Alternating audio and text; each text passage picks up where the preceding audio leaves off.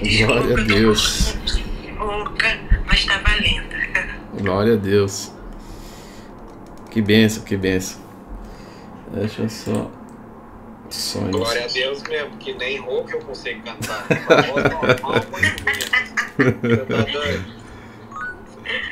Ah, Só Jesus. Quem quiser subir aí, nós vamos. Se você tiver com a Ivonete, seja bem-vindo aí. Se quem tiver com a Bíblia aí perto, eu recomendo pra gente. Pode falar, Ivonete. Fica à vontade, viu? Boa tarde, meus irmãos. Graça e paz do Senhor Jesus. Obrigado. Estou Amém. aqui? Amém. A paz. Vamos lá, deixa eu só copiar.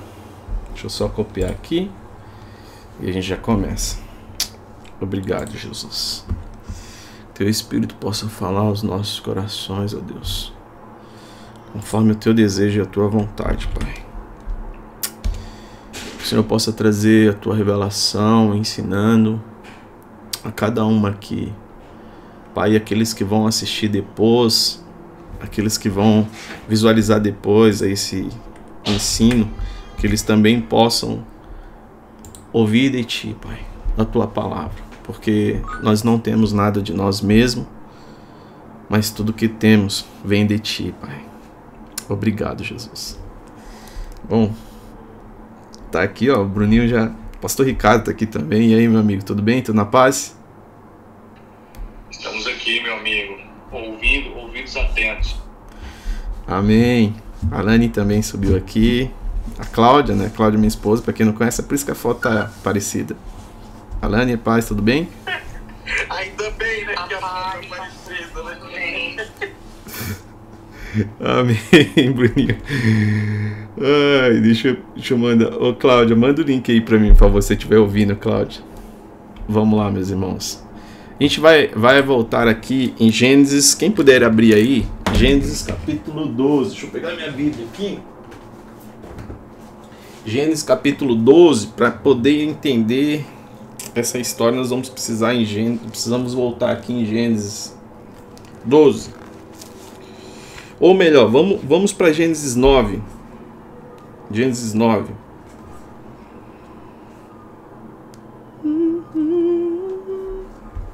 Gênesis capítulo 9. Deixa eu arrumar aqui. Como é que eu vou fazer? Deixa minha Bíblia aqui. Todos acharam aí? Gênesis 9? amém. Amém. Então quem pode ler o 9 do 24, o 25 e o 26?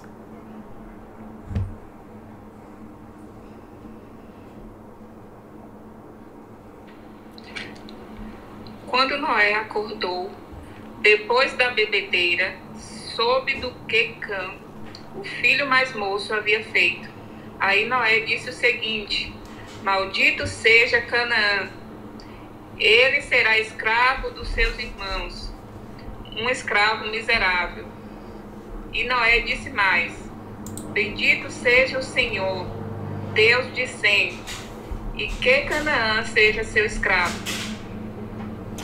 Então, então aqui nós temos algumas questões, ó. Essa essa maldição, fecha aqui, filho. Essa maldição é que Noé, né, ao despertar ali da embriaguez, ele fala sobre o seu filho. É, primeiro, só pra gente identificar que eu falei que ia gravar isso e não, não deixei gravado. Então aqui é rapidinho só para pontuar. É Cã, quem é Cã? Cã é, significa é, o serviço do terceiro mundo. São três filhos e esses três filhos falam, falam sobre três mundos, né? Então esses esses três mundos, Cã é que, é que vem de Canaã, né?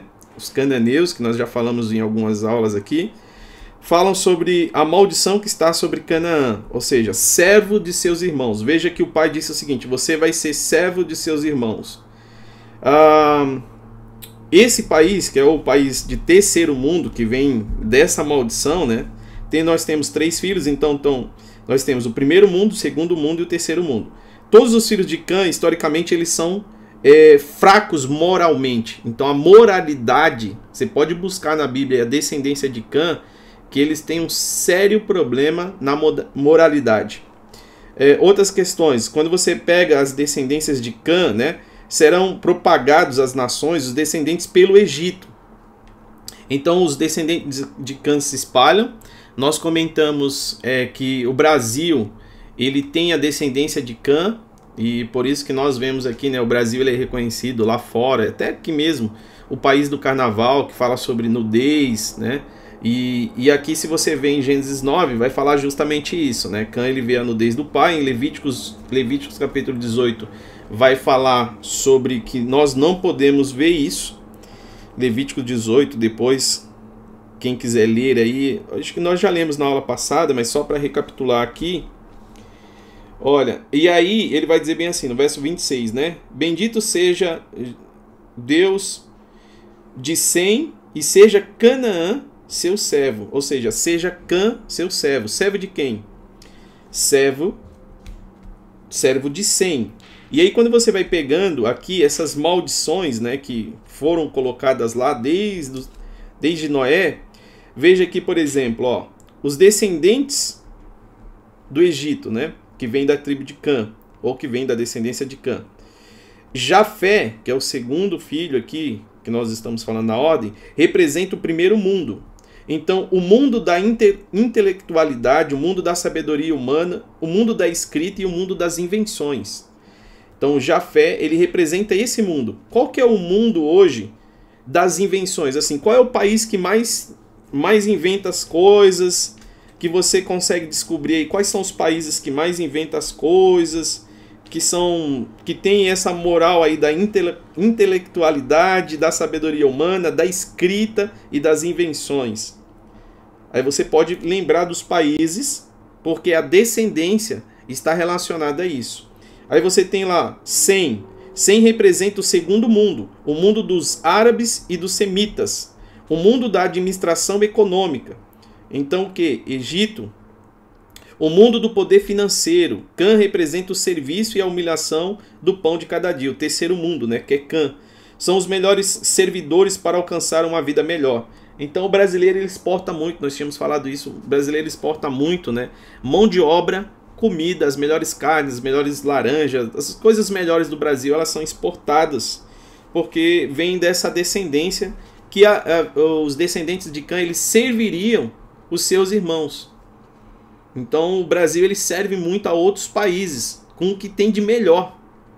E não só nisso, mas o Brasil também, ele infelizmente serve a outros países em que sentido? Prostituição. Os outros países olham para as mulheres brasileiras com o sentido de prostituição. Porque fala sobre a nudez, fala sobre o carnaval, fala sobre tudo isso que nós falamos aí para quem não viu as aulas anteriores, né? Bom, baseado nisso, baseado nessas informações aqui que nós temos, ó, 100, 100 é imobiliária, segundo mundo, as riquezas da glória do terceiro mundo, o serve. É, veja que as bênçãos de Sem, as bênçãos de Sem têm Canaã como servo. O terceiro mundo servirá ao segundo mundo por um mísero salário. Essa é uma questão aqui importante, né? Você veja que apesar de ter boas pessoas com capacidade, é, boas pessoas capacitadas no Brasil, elas servem pelo um mísero salário. Até a moeda é tão desvalorizada, né? É, isso fala sobre a descendência de Cã. Mas tem um outro problema aqui também, né? Tem um outro problema. Por exemplo, o país de primeiro mundo não terá autonomia financeira em habitar por tendas. Ele não terá autonomia financeira e não terá autonomia em habitar em tendas financiadas ou alugadas de 100. Veja, o país ele vai precisar de casas ou leasing, né, que a gente chama aqui, eles precisam de casas alugadas ou financiadas. Por quê? Porque ele, a maldição vai dizer o seguinte, ó. Cadê aqui? Uh, Jafé, olha aqui, verso 9, capítulo 27, diz assim, ó. Prolongues Deus os dias de Jafé e habite Jafé nas tendas de Sem, e seja Canaã servo da sua descendência. Então aqui Deus fala sobre a sequência, né? Que aconteceu. Aqui na Bíblia está revelada a sequência. Ó, Seja os dias, seja os dias de Jafé, habite Jafé nas tendas de Sem, Então você vai ver que tem países que eles têm dinheiro, mas as, as pessoas daquele país não têm casa própria. A maioria, você perguntar aqui na sala, ah, quantas pessoas têm casa própria nesse país com escritura na mão, tudo pago?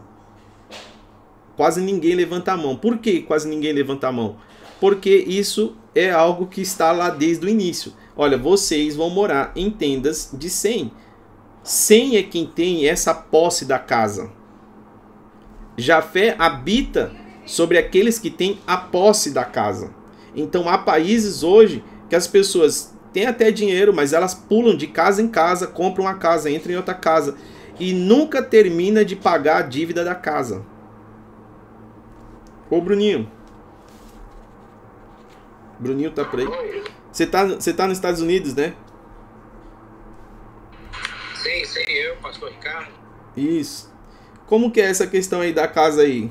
Você conhece muitas pessoas que que tem casa própria já com escritura? Conheço, mas é do jeito que você falou, é bem pouco. A maioria paga, paga prestação. Quando, tá, quando já tem. Aqui a estatística, a prestação da casa é de 15 a 30 anos. A estatística de quem mora na casa os, os 30 anos, até pagar ela total, é de 1% só. então, a Bíblia não erra, né? A Bíblia não erra, ela fala sobre, sobre algo que é muito importante. É, agora vamos continuar voltando aqui, só para deixar também registrado nesse vídeo que eu falei que ia gravar, é, sobre Salomão, né? Eu já falei em algumas salas, mas só para deixar gravado aqui que eu não tinha deixado gravado, tá? É, e indo lá na frente nessa descendência aí entre Cã e etc, etc, uh, a Bíblia vai falar que Davi, Davi ele já, já tinha mandado embarcação para o Brasil, não era chamado de Brasil, claro. Salomão, depois, o seu filho, também envia as embarcações para o Brasil, para a construção do templo, onde eles recolhem ouro, prata, é, isso está em Primeira Reis, é até bom a gente ler, né? Só para não ficar nas minhas palavras. Primeira Reis, quem, quem puder pegar aí, só para ficar registrado aqui no vídeo, que eu falei que ia registrar e acabei não registrando. Então você vai em Primeira Reis, deixa eu abrir a Bíblia aqui também. Não chores. Esse hino fica na cabeça, viu? Esse hino fica na cabeça. Quem cuida de você garante. Deus mandou. É, 1 Reis capítulo 9. Vamos ler 1 Reis capítulo 9. Se você ler aí 9, pode ler 26, 27, 28, 29. E também 1 Reis 10, 11. Deixa eu abrir aqui também.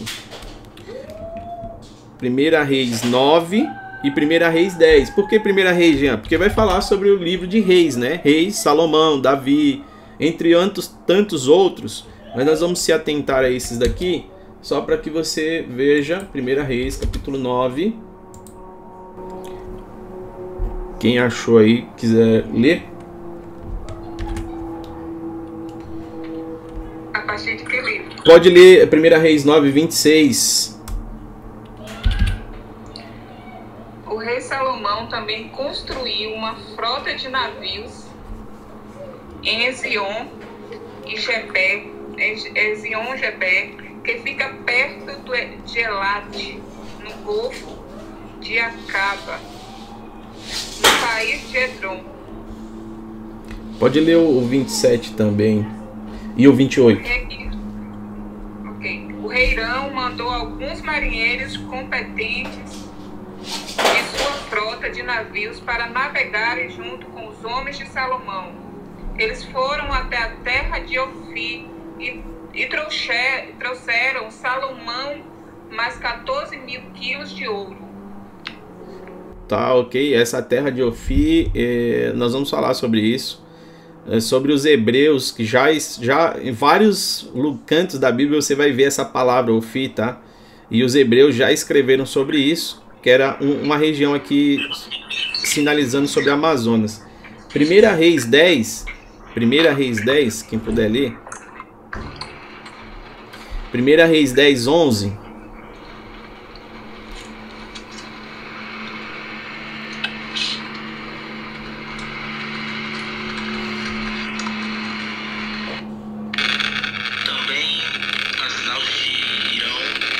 Ô Robson.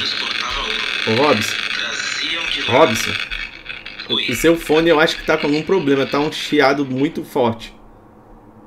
Vê se é o fone de ouvido.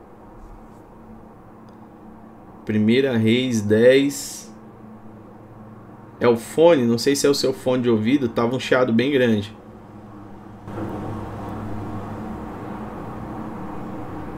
Deixa eu ver se melhorou agora. Agora sim. Primeira 10, primeira Reis 10, versículo 11, não é isso? Isso. Também as, também as naus de Irão, que de Ufi transportava ouro, traziam de lá grande quantidade de madeira de sândalo e pedras preciosas. Se quiser, pode continuar, pode continuar, por favor. Dessa madeira de sândalo fez o rei baluastres para a casa do Senhor e para a casa real, como também harpas, alaúdes para os cantores. Tal madeira nunca se havia trazido para ali, nem se viu mais semelhante madeira até o dia de hoje. Veja que ele, ele dá uma importância sobre a madeira que eles encontraram. Qual é a madeira mais conhecida aí mundo afora? Para o Brasil, né? A história do Brasil, as melhores madeiras, os melhores móveis, tudo isso aí, a madeira está encontrada aqui no Brasil. Se você continuar lendo, você vai ver que ele vai dizer, olha, aonde nós estamos não tem madeira como essa. E aí eles viajam, né, até o Brasil. A gente sabe que aqui pelas histórias, pelos livros, né, que é Amazonas, e esses livros é, são livros que foram escritos desde Alexandria. Uh, só para a gente pegar, tinha um, tinha um homem, tinha um homem chamado de Diodório da Sicília. Ele deixou uma compilação de obras falando sobre as viagens ao continente desconhecido. É claro que a biblioteca de Alexandria ela foi destruída ali depois de Cristo, mas ele teve acesso a muitas, muitas informações, a muitas coisas, e inclusive eu acho que o pastor Adilson comentou sobre isso. Acharam, ó, lá a gente tem alguns históricos, né, alguns escritos, até em pedras, em rochas, e acharam inscrições finécias em ali próximo de Pernambuco, é, na Paraíba ali assim do lado daquela do Rio Paraíba, né? Acharam algo que estava escrito assim, ó. Olha que doideira, hein? Somos filhos, isso 3 mil anos. Somos filhos de Canaã, de Sidom, da cidade do rei. O comércio nos trouxe até essa distante praia, uma terra de montanhas. Sacrificamos um jovem aos deuses e deusas. É, no ano 19 dirão as embarcações é que saíram do Mar Vermelho e viajamos com 10 navios e permanecemos dois anos. E a volta à terra, que pertence, que pertence a Arã, An, na África, mas fomos separados por uma grande tempestade e nos afastamos dos nossos companheiros. É, depois eles vão dizer que pararam sobre uma dessas ilhas e na embarcação havia 12 homens e 3 mulheres em uma nova praia e que eles estavam bem. Isso fala sobre uma viagem, isso é escrito, né, de uma viagem que aconteceu bem antes que nós conhecemos na história de Pedro Alves Cabral e etc e tal, né? Então os navios de Salomão, e você fala bem assim, mas esse cara escreveu sobre 10, 10 navios, né? E na Bíblia, o que que fala? Vamos ver. Primeira Reis, Primeira Reis 10. Cadê Primeira Reis 10? Uh, Primeira Reis 10. Primeira Reis 10. Olha, veja que nesse escrito aqui, ele falava sobre dois anos de viagem e mais um ano de retorno. Quando você lê em Primeira Reis 10, 22, aí você vai ver, ó. O rei tinha no mar uma frota de navios mercantes, que é o que está escrito também lá, com navios de Irã. A cada três anos a frota voltava, trazendo ouro, prata, marfim, macacos e pavões. Aí quando você vai também no livro de Crônicas, no livro de Crônicas, a gente vai ver também sobre isso. Segundo a Crônicas 9, 21, e tinha um rei uma frota de navios mercantes tripulado por marinheiros do rei Irã. A cada três anos voltava trazendo ouro, pratas, é, macacos e pavões. Então tudo isso vai estar tá na Bíblia, tá no livro de Salmos. Por que Salmos? Porque Davi é quem descobre essa rota e passa para o seu filho Salomão. Acredita-se que Davi depois revela ao filho as rotas e Salomão ele continua pegando madeira, tudo isso aqui no Brasil, né, no Amazonas, por, por isso que vem dessa essa questão do, do Orfi, as minas de Orfi. Cristóvão Colombo também ele se interessa por isso, em descobrir. O rei Josafá também, todo mundo estava interessado em descobrir onde é que Salomão pegava suas riquezas. Então, antes de Pedro Alves Cabral chegar ao Brasil, só para que isso fique registrado aqui, que eu já tinha falado, é, o rei Salomão já tinha mandado as suas embarcações viajar por essas regiões aqui, tá? Ok até aí? Alguma dúvida com relação a isso? Então, povo hebreu, povo hebreu já aparece por aqui, viu? Agora, e a descendência vem da descendência de Cã, por isso que eu falei sobre essa maldição. E, e aí agora a gente vai para Gênesis. Gênesis, só para a gente continuar aqui. Era só uma passada aqui rapidinho. Agora a gente volta para Gênesis, capítulo 12. Gênesis capítulo 12. Agora a gente está. Só deixei registrado essa parte. E voltamos aqui em Gênesis 12 para entender Gênesis 20 e 26, né? Gênesis 12, 12. Quem puder ler. 12, 12, 12, 13.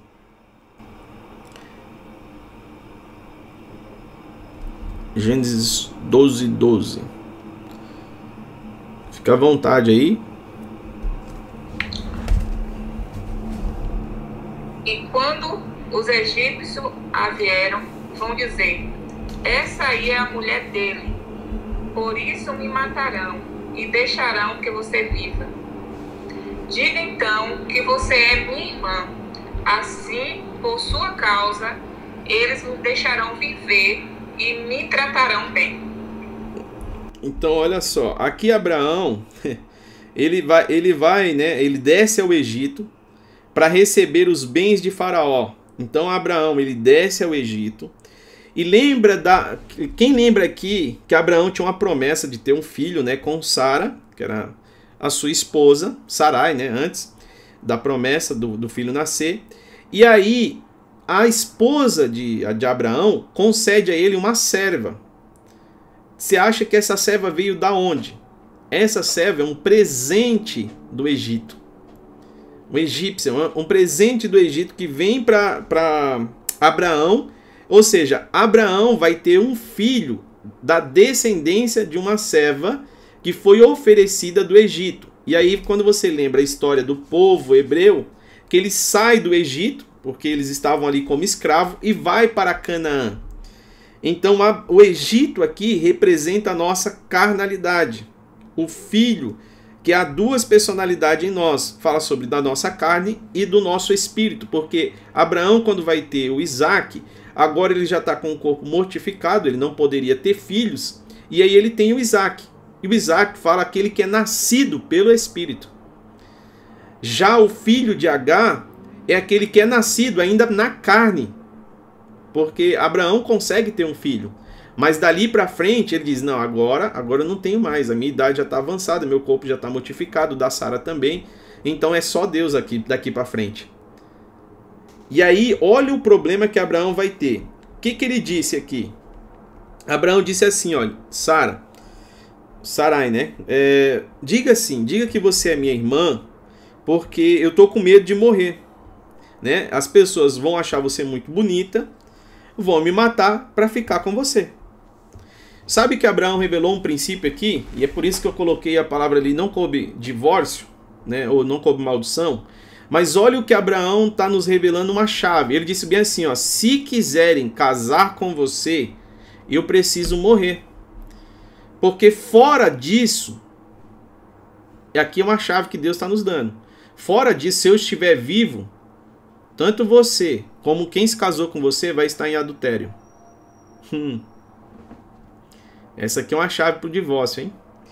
Vamos lá. É... Vamos continuar aqui o, o verso 12 e o 14. Pode ler até o, o 17. Do 12, do 14 até o 17. É Gênesis 12, né? Isso. até do 14 ao 17. Isso. Quando Abraão chegou ao Egito, os egípcios viram que Sarai, a sua mulher, era de fato muito bonita. Alguns altos funcionários do rei do Egito também a viram e contaram a ele como era linda aquela mulher. Por isso ela foi levada para o palácio do rei.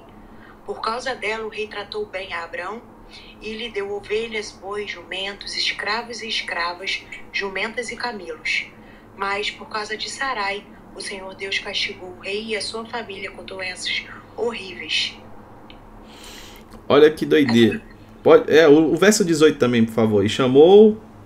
Por isso o rei mandou chamar Abrão e perguntou: Por que você fez uma coisa dessas?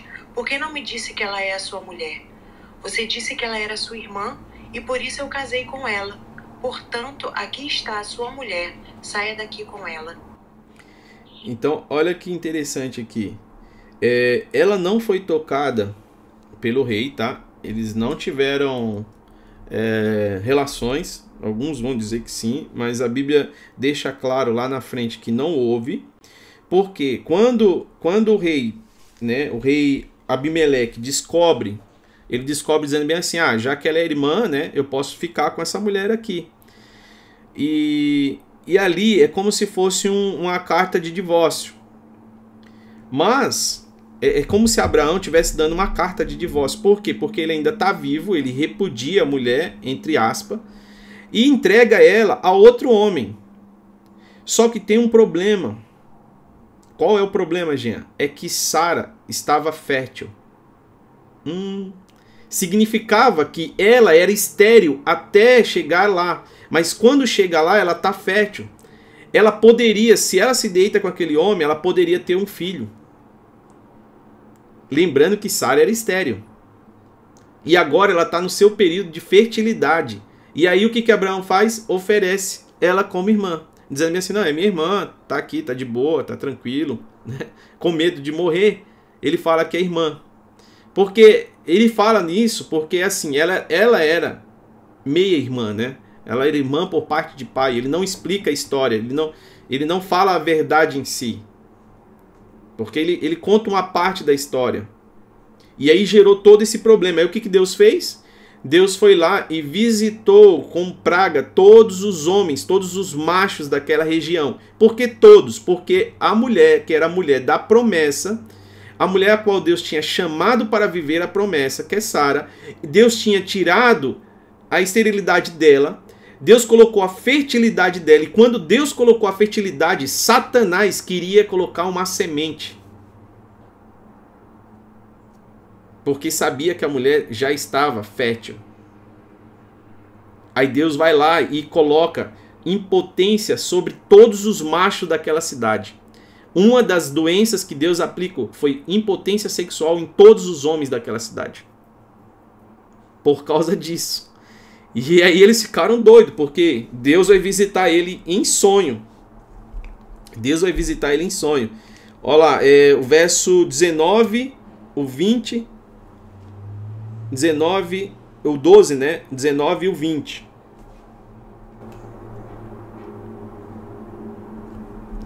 Doze, 19 e 20. Vou continuar lendo, tá? Tá ok. 12, 19 e 20. Você disse que ela era sua irmã e por isso, eu, por isso eu casei com ela. Portanto, aqui está a sua mulher. Saia daqui com ela.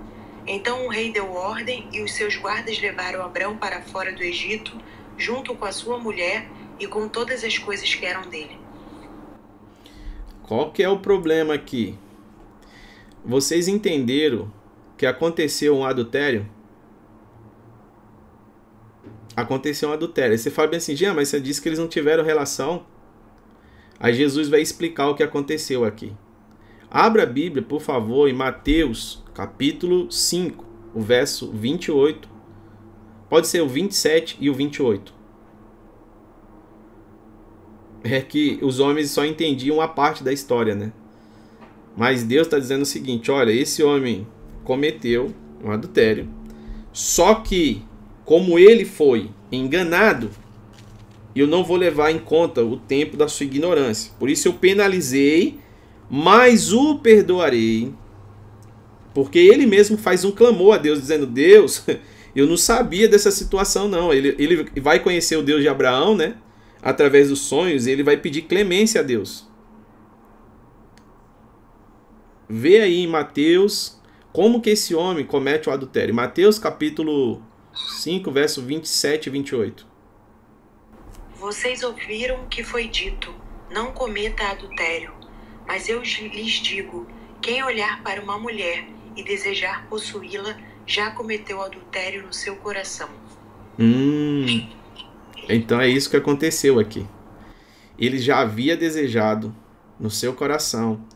E quando é, ele vai né, partir para a execução, Deus joga uma praga sobre todos aqueles homens, porque na mente, o ato, na mente dele, o ato já estava terminado ele já tinha caído em adultério. Por que, que ele cai em adultério? Porque Abraão está vivo e deu uma carta, como se fosse uma carta de divórcio.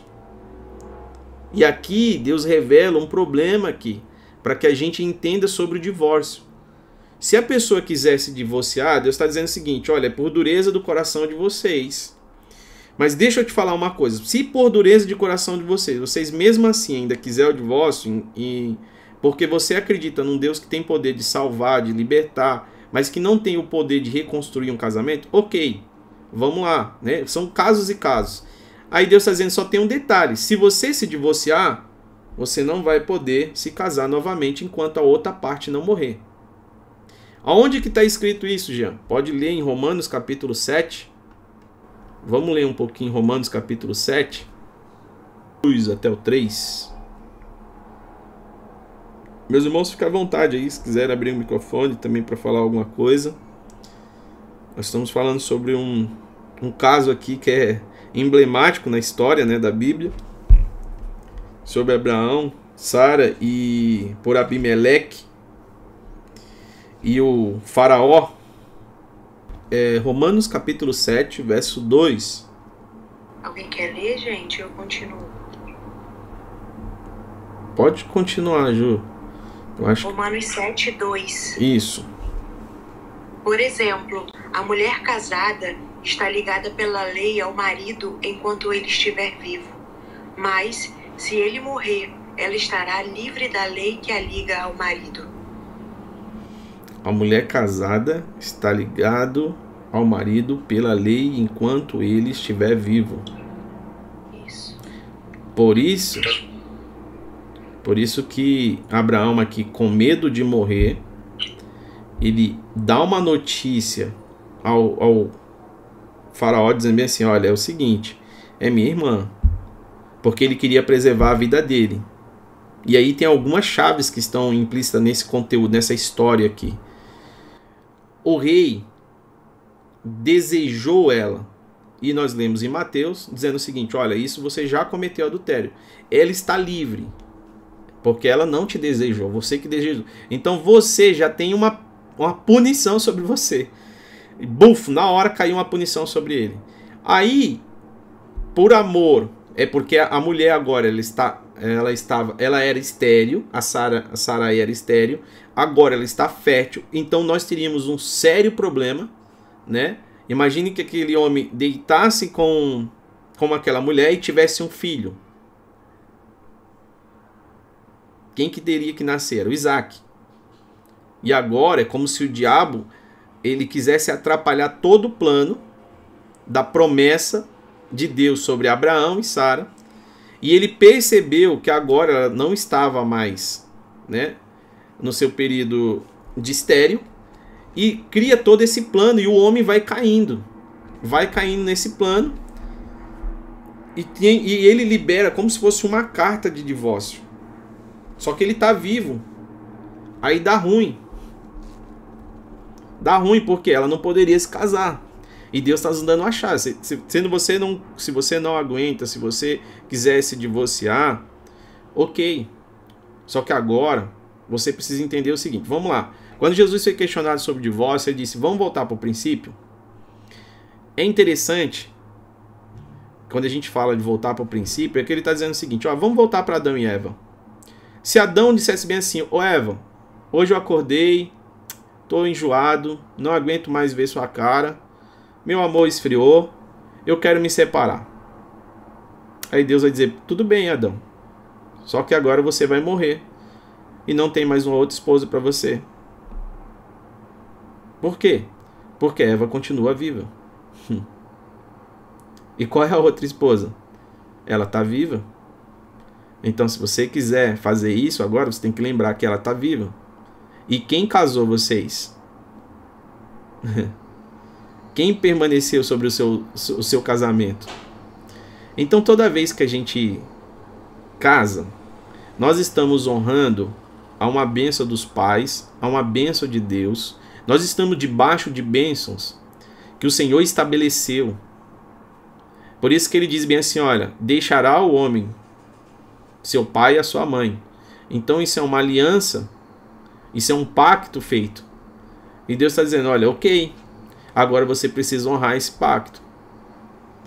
Como, Jean, nós vamos agora, dentro dessa situação, é, resolver as questões que nós estamos no nosso dia a dia. Tem um fator importante.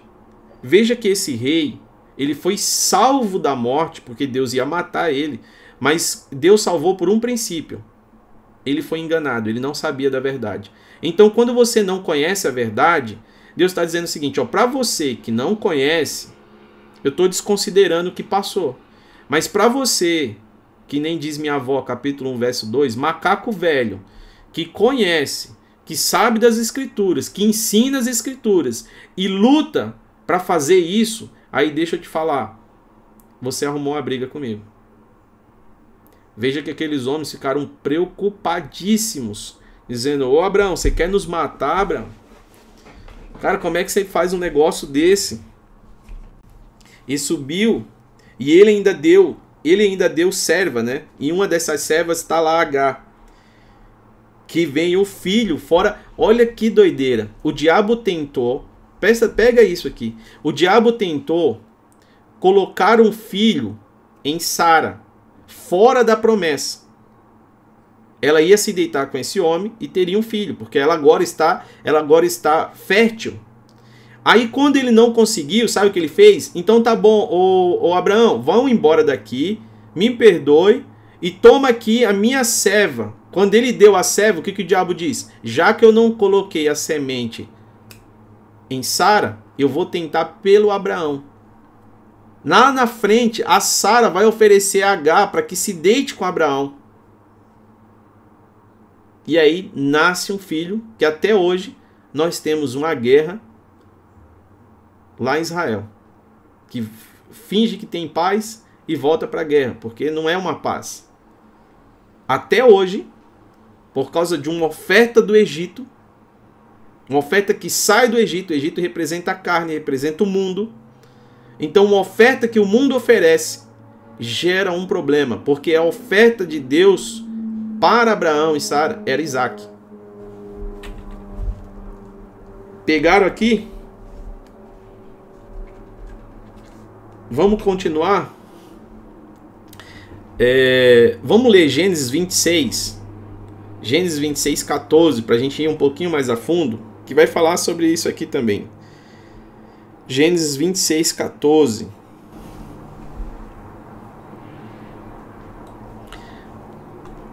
Gênesis 26, 6 também.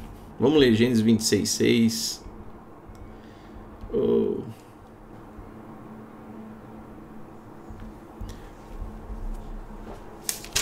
A gente está em Gênesis 20. Enquanto vocês estão abrindo aí, eu vou abrir aqui em Gênesis capítulo 20. Gênesis capítulo 20. Ó, diz assim, Gênesis capítulo 20, né? É, 20, o verso 2. Aí alguém abre aí em Gênesis 26, enquanto eu leio aqui, por favor. E havendo Abraão dito, dito isso, né, a respeito de Sara, sua mulher, minha irmã, ordenou Abimeleque, rei de Gerá, que trouxesse e tomou Sara. Gênesis capítulo 20, verso 2. É por isso que a gente acabou lendo outros versículos anteriores e vai ler lá na frente para entender o 20. Veja como o 20 ele está conectado com 26, ele está conectado com 12. Aí está aqui, ó. E havendo Abraão, agora no 20, onde nós tínhamos parado a última aula, havendo Abraão dito isso a respeito de Sara, a sua mulher, e minha irmã, ordenou Abimeleque, rei de Gerar, que trouxesse e tomou Sara. Deus, porém, veio a Abimeleque em sonhos de noite e disse: Eis que tu serás morto por causa da mulher que tu tomaste, porque ela tem marido. Hum. Sabe por que você vai ser morto? Porque ela tem marido. Olha aqui a chave que Deus está dando. Você cometeu o quê? Um adultério já no coração. E agora você está indo para os atos, né? Aí mais o rei Abimeleque, que ainda não tinha conhecido, olha aqui que interessante, o rei Abimeleque, que ainda não tinha conhecido, o que é conhecido aqui? Ele não teve é, relações com ela, pergunta ao Senhor dos Senhores, Adonai, matará também um povo inocente? Como assim inocente? Ele está dizendo, eu fui enganado. Aí o verso 5. Não foi ele que me disse por si mesmo, é minha irmã? E ela me disse, ele é meu irmão, os dois mentiram, né? Entre aspas. Porque era irmão por pai de pai. Na sinceridade do seu coração e na inocência das minhas mãos, fiz isso. Aí o verso 6. Ao que Deus respondeu em sonho: Eis, é, eu, sei eu que na sinceridade do teu coração fizeste isso. E também eu te mantive sob controle para não pecares contra mim, não permitindo que a tocasse. O que, que é isso? Gênesis 3,15, o ataque da serpente. Quando ela vai tocar. E aqui Deus está permitindo que não se toque sobre Sara ou Sarai. Agora, pois, restituir a mulher ao seu marido. Ou seja, ele está dizendo: devolve ela para o seu marido, porque ele é profeta e intercederá por ti, e viverá. Se, porém, não as restituíres, saiba que certamente morrerá. Tu e tudo que é teu. Meu Deus. Jó 42, 8 e 1 Samuel 7, 5 vai falar sobre isso. Quem pode ler lá em Gênesis 26, 6 até o 14. Assim Isaac ficou morando em Gerar. Quando os homens do lugar lhe fizeram perguntas sobre a sua mulher, ele disse que era sua irmã Rebeca era muito bonita. Isaac tinha medo de dizer que era sua mulher, pois pensava que os homens do lugar o matariam para ficar com ela. Isaac ficou ali muito tempo. Um dia Abimeleque, o rei dos filisteus, olhou para uma janela e viu Isaac acariciando Rebeca, sua mulher. Então Abimeleque mandou chamar Isaac e perguntou: Ela é sua mulher, não é verdade? Por que você disse que era sua irmã? É Olha... É que eu pensei que matariam se eu dissesse que ela era minha mulher, respondeu Isaac. Aí Abimeleque disse: Por que você nos fez isso? Um, um de nós poderia facilmente ter, ter ido para a cama com ela, e você teria feito que a culpa caísse sobre nós. Então Abimeleque mandou todo o seu povo o seguinte: fizesse o seguinte: se alguém tratar mal este homem ou a sua mulher, será morto. Naquele ano, Isaac fez plantações ali e colheu cem vezes mais do que semeou, pois o Senhor Deus o abençoou. Ele foi enriquecido cada vez mais e se tornou muito rico e poderoso. Isaac tinha tantas ovelhas e cabras, tanto gado e tantos empregados, que os filisteus acabaram ficando com inveja dele. Até aí tá bom, tá bom, obrigado. Meu Deus! Fala aí, pastor. varão. Eu, eu, eu tô aqui, meu coração saltou, eu já saí até aqui para fora, que tava um barulhinho ali. É, eu já vim aqui para fora porque meu coração já pulou aqui e eu queria trazer uma situação atual, muito atual, conectar com agora. Quero fugir do assunto não, mas é porque isso veio no meu coração muito forte. Vocês estão entendendo agora, começando a entender e compreender é, por que, que muita gente precisa de destruir a imagem de Israel? precisa de diminuir e rebaixar a imagem de Israel e dos judeus, levantando ódio e, e nutrindo o antissemitismo, dizendo que os judeus são conspiracionistas e estão conspirando contra o mundo, contra as pessoas e com tudo? Porque Deus, a bênção de Deus sobre a vida daquele homem não permitiu não somente com que ele não morresse, mas como ele pudesse ser livre numa terra estrangeira. Ou seja, era normal ele ser feito escravo. Deus fez dele um homem livre, fez como que ele fosse um cidadão à parte, um homem à parte especial, como se fosse um, um embaixador de um outro país naquele lugar, com, com todas as a pompa de um embaixador e não pudesse ser tocado. Olha só o que é, nós, conectando com o passado para agora, aquilo que Deus está fazendo. Estão entendendo aonde que que Deus está querendo levar a gente nessa tarde? Pastor Ricardo, e tem mais, hein? Deus ainda diz bem assim, ó, vá até ele porque ele é profeta. O profético, o profético, o ambiente profético, vai dizendo bem assim, ó, vá até ele porque ele pode clamar por ti, porque senão tu e tudo que é teu morrerá. Abraão carrega algo que é profético. O inimigo, percebendo isso, tentou colocaram um, um, uma semente sobre a esposa dele, Deus não deixou. Tentou de novo, a esposa agora oferecendo. Olha que doideira, pera, pera, pera. É o seguinte: primeiro foi Abraão que, que meio que ofereceu a esposa. Depois, a esposa meio que oferece agora, como ela tá dentro, ela oferece para quem estava dentro. E aí Deus permitiu agora, sabe por quê? Porque quem trouxe H para dentro de casa foi Sarai e Abraão. Então por isso que Deus permitiu. Agora quando ele ofereceu para fora, Deus disse: "Não. Se alguém de fora tentar tocar, vai morrer. Mas como foi vocês que colocou para dentro, agora eu vou permitir uma semente e nasceu um filho de Abraão, fora daquilo que Deus havia prometido, que era o Isaac. Mas quando alguém de fora tentou colocar uma semente, Deus disse aqui não. Ou seja, Deus está dizendo o seguinte: eu te protejo em todos os sentidos externos. Agora, se você trazer para dentro da sua casa, aí você arrumou um problema. A tua casa está protegida. O problema é que você está convidando pessoas para dentro da sua casa e colocando pessoas dentro da sua casa. Pastor Túlio chegou aí, pastor Adilson, fica à vontade, viu?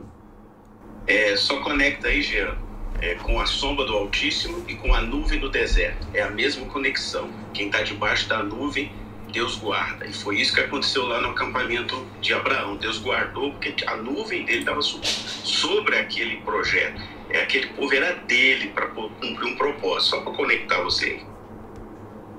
Amém.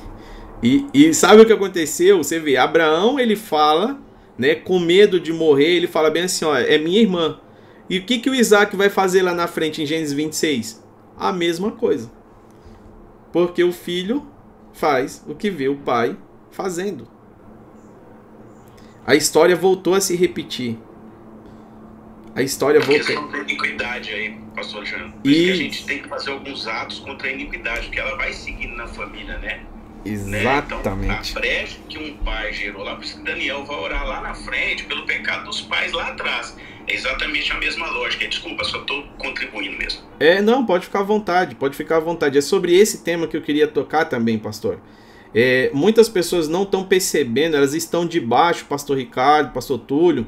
Elas hoje, por exemplo, elas estão dentro de um casamento, ela diz bem assim, ó, eu não gosto mais do meu marido. Só que ela não busca na, na origem Existe uma maldição, existe uma iniquidade que vem passando de pai para qual foram os problemas que seus pais tiveram? Ah, meus pais se divorciaram. E você? Ah, eu também estou me divorciando. E seu filho? Ah, também está se divorciando.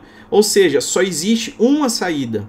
Por isso que o Brasil, ele é um país de terceiro mundo, vindo da origem dos cananeus, porque já existe isso, uma maldição sobre o Brasil, e hoje é uma guerra política que não é política, é espiritual, mas alguns estão achando que isso é política. Isso é espiritual. O demônio usa política para se esconder nela, sabe por quê? Porque o diabo não quer sair do território brasileiro, mas em nome de Jesus ele já perdeu. Deus levantou uma igreja sobre o Brasil, Deus levantou uma nação profética sobre o Brasil. Então preste atenção nisso. O que está acontecendo hoje é o que aconteceu ali em Gadara. O que, que aconteceu em Gadara? Olha só, havia um homem endemoniado que andava sobre os cemitérios, está na Bíblia, ele andava sobre os cemitérios. Por quê? Aí quando Jesus chega naquela região, o demônio disse assim: Não nos tire dessa região. Por que, que ele queria a região? Porque o inimigo ele quer continuar sobre os estados do Brasil, sobre as casas. Por que você acha? É porque sempre está nascendo gente nova. E se está nascendo gente nova, para onde ele quer levar essas pessoas novas? Para onde ele levava aquele homem? Para o cemitério. Cemitério é o que? É morte. Então sempre que nasce alguém novo, ele tenta levar para a morte. Mas aí Jesus disse: não, não, não, não. Vocês vão sair dessa região. Porque eu cheguei. e digo mais: eu vou transformar esse homem aqui, que vocês estão é, utilizando a vida dele para permanecer nessa região, e sabe o que eu vou fazer? Esse homem vai tentar me seguir e sair dessa região, mas sabe o que eu vou dizer para ele? Fique aqui. Porque qual que é a chave? Não des lugar ao diabo.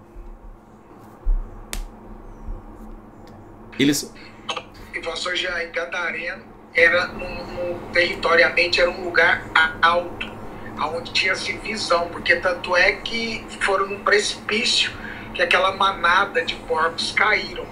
Né? Então o diabo sempre procura os lugares mais altos, então eles vão procurar pessoas relevantes para derrubar não, ele nunca vai procurar o irrelevante, ele vai procurar o relevante. Então ele vai procurar lugares altos. Então por isso que quando Jesus subiu ao monte, por isso que quando Jesus subiu a montanha, por isso que quando Moisés subiu a montanha, o Senhor está no salto do alto vem o nosso socorro, eleva os meus olhos para os montes, de lá vem. Todas as vezes, quando Deus mostrou a destruição de Sodoma e Gomorra para Abraão, ele estava no alto. Você quer ver coisas de Deus, você tem que ir para o alto. Se você ficar no raso, meu pai. Satanás levou, levou Deus, pastor Túlio. É mistério, varão. E Apocalipse, o homem que tem a revelação, que é o João, Apocalipse capítulo 4, ele vai dizer bem assim: sobe aqui, João, e veja. sobe aqui, João. Pastor Jean, e casamento, ele não é um contrato, é uma aliança. O problema é que nós estamos assinando contratos. Contrato você quebra, contrato, contrato vence, contrato você desfaz. A aliança é eterna. O grande problema eu vou falar da igreja, é que nós não preparamos os jovens, as crianças e os jovens para o casamento. A gente só quer preparar eles, a gente quer montar uma sala de criança para ensinar a história da Arca de Noé como ela foi construída, mas nós não paramos para ensinar que a aliança de Noé com a sua esposa fez uma geração inteira ser salva. A aliança de Abraão com Sara fez a multidões de nações que existem.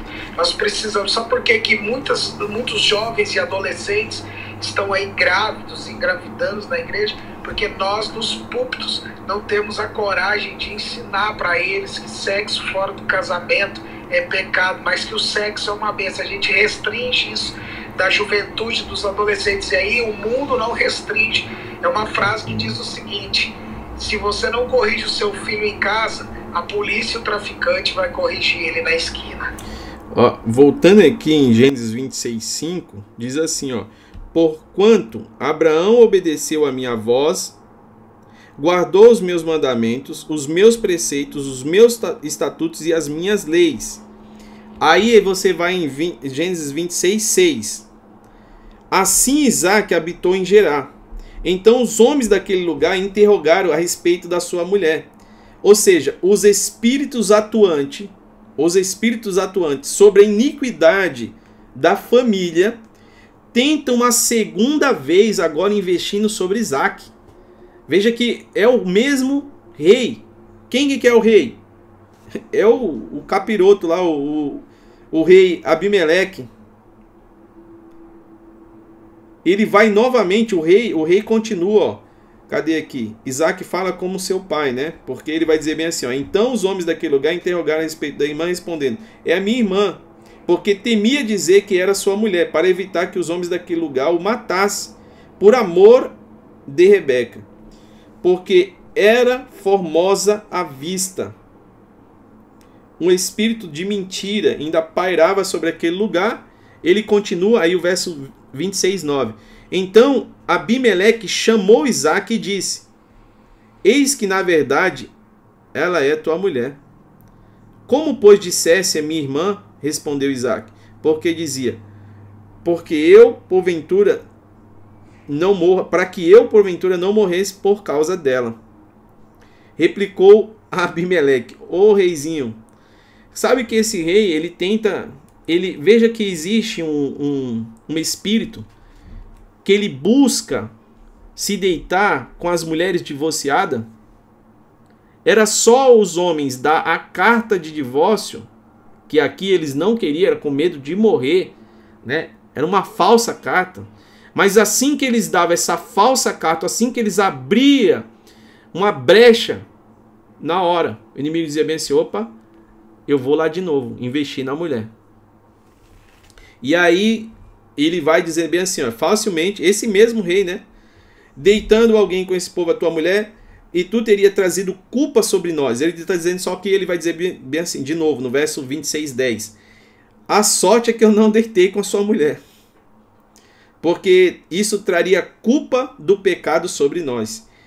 Aí Abimeleque ordenou a todo o povo, dizendo: Qualquer que tocar nesses homens ou na sua mulher, certamente morrerá. Isaac decide ficar em Gerar, por motivo de obediência a Deus, ele começa a prosperar nesse lugar, a terra começa a produzir, e aí começa a gerar inveja ali, né? Agora, o fato interessante, é, o fato interessante aqui, em 26:11, depois para 26:12, é o seguinte: sabe o que Isaac fez? Aqui é no, no sentido espiritual também. Isaac fez o seguinte: os poços que Abraão tinha cavado estavam entulhados. Aí Isaac, ele foi lá, pela fé, aqui é uma atitude de fé, desentulhou os poços e começou a achar água. Por que, que ele fez isso? Ele estava dizendo o seguinte: eu preciso voltar aos fundamentos dos meus pais. Ele cavou esse lugar. Cavar fala sobre fundamento. Ele cavou aqui. Então a água que eu vou beber, ela deve ser daquilo que foi fundado pelos pais. Eu não posso beber em cisternas externas. Eu vou continuar desentulhando os poços que os meus pais cavaram sobre esse lugar e que agora estão entulhados. Volte à origem. Volte à origem. Então ele fez isso pela fé e que começou? Começou a sair e ali ele começou a, a prosperar. Só que os inimigos começam a ficar bravo com isso, né? Então vamos ler em Gênesis 26, 20. Gênesis 26, 20 até o 23.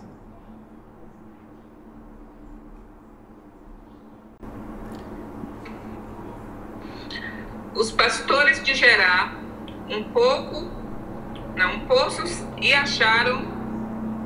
Gente, desculpa. Os pastores de Gerá discutiram com os pastores de Isaac, afirmando que a água era deles. Por isso Isaac deu a esse poço o nome de discussão. Depois, os empregados de Isaac abriram outro poço e por causa deles também houve discussão. Então Isaac pôs-se nele o nome de inimizade. Isaac saiu dali, abriu um outro poço, e como não houve discussão por, conta, por causa desse, ele o chamou de lugar espa, espaço, espaço. Ele disse: Agora o Senhor Deus deu um lugar espaçoso para viver nessa terra, e aqui vamos ficar à vontade. Tem, tem duas coisas que aconteceram. Primeiro ele cava, né, e há uma contenda, e depois há uma inimizade, há uma discussão e há uma inimizade. Isso aqui fala sobre princípios no casamento. Princípios no casamento. Ele está dizendo: olha, os pastores de Gerar contenderam com os pastores de Isaac, dizendo: essa água é nossa. Por que Jean você está trazendo sobre o princípio de casamento? Eu estou indo por essa vertente. Porque quando Jesus veio arrumar a vida de uma mulher que tinha sérios problemas com casamento, aonde Jesus foi? No poço de Jacó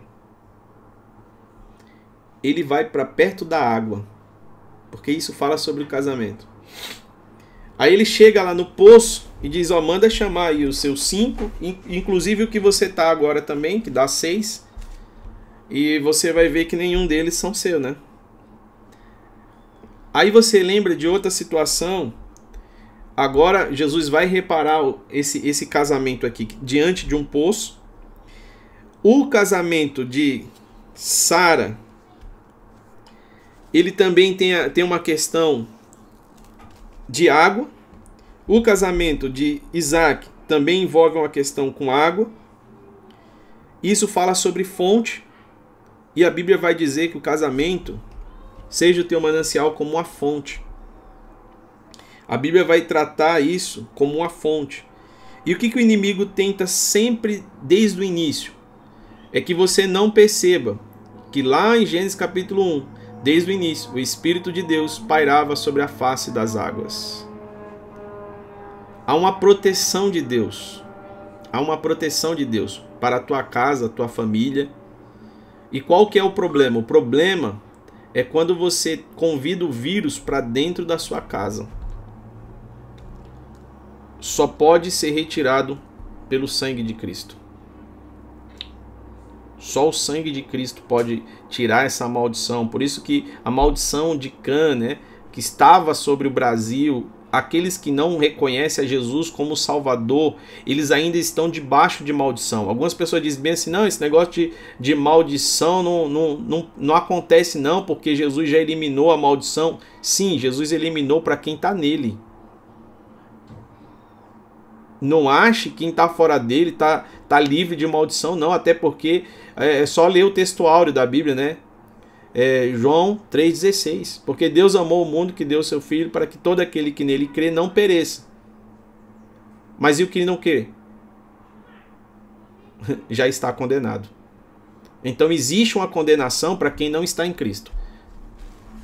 Assim como existe uma condenação desde o Éden, é uma questão de localização, né? Então nós precisamos entender que existe uma maldição atuando até os dias de hoje. Algumas pessoas fingem dizer que isso não está acontecendo, que isso não, agora, agora não tem mais. É que assim, na, na, na primeira aliança, quando o homem pecava, ele precisava fazer o sacrifício para obter o perdão. Na nova aliança, quando o homem peca, Jesus já fez o sacrifício. Ele só precisa agora crer no perdão. Então não precisa agora fazer o sacrifício, mas para crer precisa. Você precisa crer para estar debaixo do sacrifício. Se você não acreditar, você não está protegido pelo sacrifício. Por isso, quem crê será salvo, e quem não crê já está condenado. Pegou essa chave? Alguns acham que Oi, pode falar, André. É, pastor, eu posso fazer uma pergunta? Desculpa, não sei se atrapalha. Pode, pode. Não, pode sim, pode sim. É, com relação ao divórcio, no caso de relação sexual ilícita, né, que a própria Bíblia é, é fala. É, eu pergunto porque eu sou divorciada, eu, eu casei muito nova, e o meu marido me traiu durante o casamento, ele conheceu outra pessoa, é, eu perdoei, né, eu soube da traição, perdoei, queria continuar, mas ele não quis, ele quis viver com essa pessoa. E tudo bem, a gente se divorciou, eu confesso que na época eu não era, não vivia diante do Senhor, né, conhecia, mas não vivia é, firmemente, então é, não lutei em oração, enfim, cada um seguiu o seu caminho e eu me casei de novo. E assim, é algo que me incomoda muito porque tem várias, várias opiniões, né? Assim, eu já escutei várias opiniões de que eu estaria em adultério, meu marido atual também, porque casou comigo. E assim, eu confesso que isso é algo que me incomoda. Eu queria saber a sua opinião. Amém. Eu vou lá, tá aqui também o pastor Túlio, o pastor Adilson. Eles estão livres aqui também para falar, tá? É... Bom, primeiro ponto é o seguinte: quando a gente vê aqui o próprio rei dizendo bem assim, olha, eu não sabia, ou seja, eu até conhecia Abraão, eu até conhecia Sara, mas eu não sabia que eles eram casados, eu não sabia que havia essa maldição sobre isso e tal. Então Deus ele não leva em, em conta, a Bíblia vai dizer que Deus não leva em conta o tempo da nossa ignorância. Então nós temos hoje na sociedade pessoas que já se casaram cinco, seis, que estão no terceiro ou quarto divórcio. E você acha que Deus vai rejeitar as pessoas? Claro que não. A, a obra do sacrifício de Jesus na cruz, ela vem para a redenção de todos os nossos pecados. Então, ela já contemplou tudo isso. Ela já contemplou uma pessoa que matou, ela já contemplou uma pessoa que se divorciou, ela já contemplou uma pessoa que se prostituiu, ela contemplou todos os tipos de pecados. Agora, o que Deus vem nos chamar a atenção é o seguinte: por exemplo, hoje você está tendo uma clareza, não adianta só saber, é precisa entender isso. Então, quando você traz um entendimento, quando o Espírito Santo te traz um entendimento, que agora você já entende, olha, eu estou dentro de uma aliança, entendi, entendi o que Deus fala, o próprio Jesus fala sobre o divórcio. Agora eu já estou com outro casamento, né? Então aquele casamento que tudo que aconteceu para trás, Deus não vai levar em, em, em, em condenação isso. Porque é como se você pegasse uma pessoa, né, é, e dissesse para ela bem assim, olha, você está condenada pelas coisas que você não sabia. Então existe, e claro que quando eu vou a um país, e é, é importante também dar uma, uma chave aqui, é o seguinte, quando você vai a um outro país, por exemplo, eu estou indo para os Estados Unidos agora, e aí eu tenho habilitação no Brasil.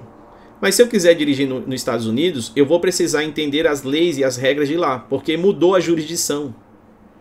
E aí é um problema meu se eu não li as leis, entendeu? Aí eu posso ser preso e aí eu vou dizer bem assim: ah, é que eu não sabia das leis. Ele está dizendo, pera, mas você já sabe dirigir, não sabe?